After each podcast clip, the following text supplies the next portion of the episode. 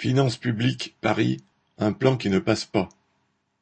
La Direction régionale des finances publiques de Paris a dévoilé au début de l'été son Plan nouveau réseau de proximité.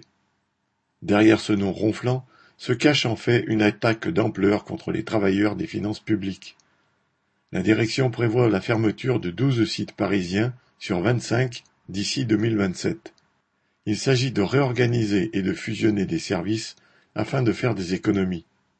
Ceux dont les sites seront fermés seraient réaffectés sur les sites restants. Il est vrai que les suppressions de postes de ces dernières années ont déjà vidé les services. Mais dans l'opération, plus de 300 postes encore seraient supprimés alors que la charge de travail ne cesse d'augmenter.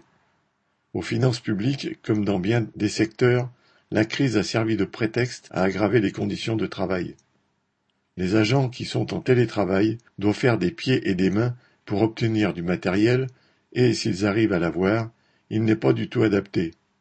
Quant à ceux qui sont sur site, les dossiers s'y accumulent et il leur faut en plus supporter la pression des chefs. Un premier rassemblement a eu lieu le 9 juillet pour protester contre cette réorganisation. Mais les travailleurs ont conscience que ce n'est qu'une première étape et qu'il faudra se préparer à la rentrée pour la refuser. Correspondant Hello.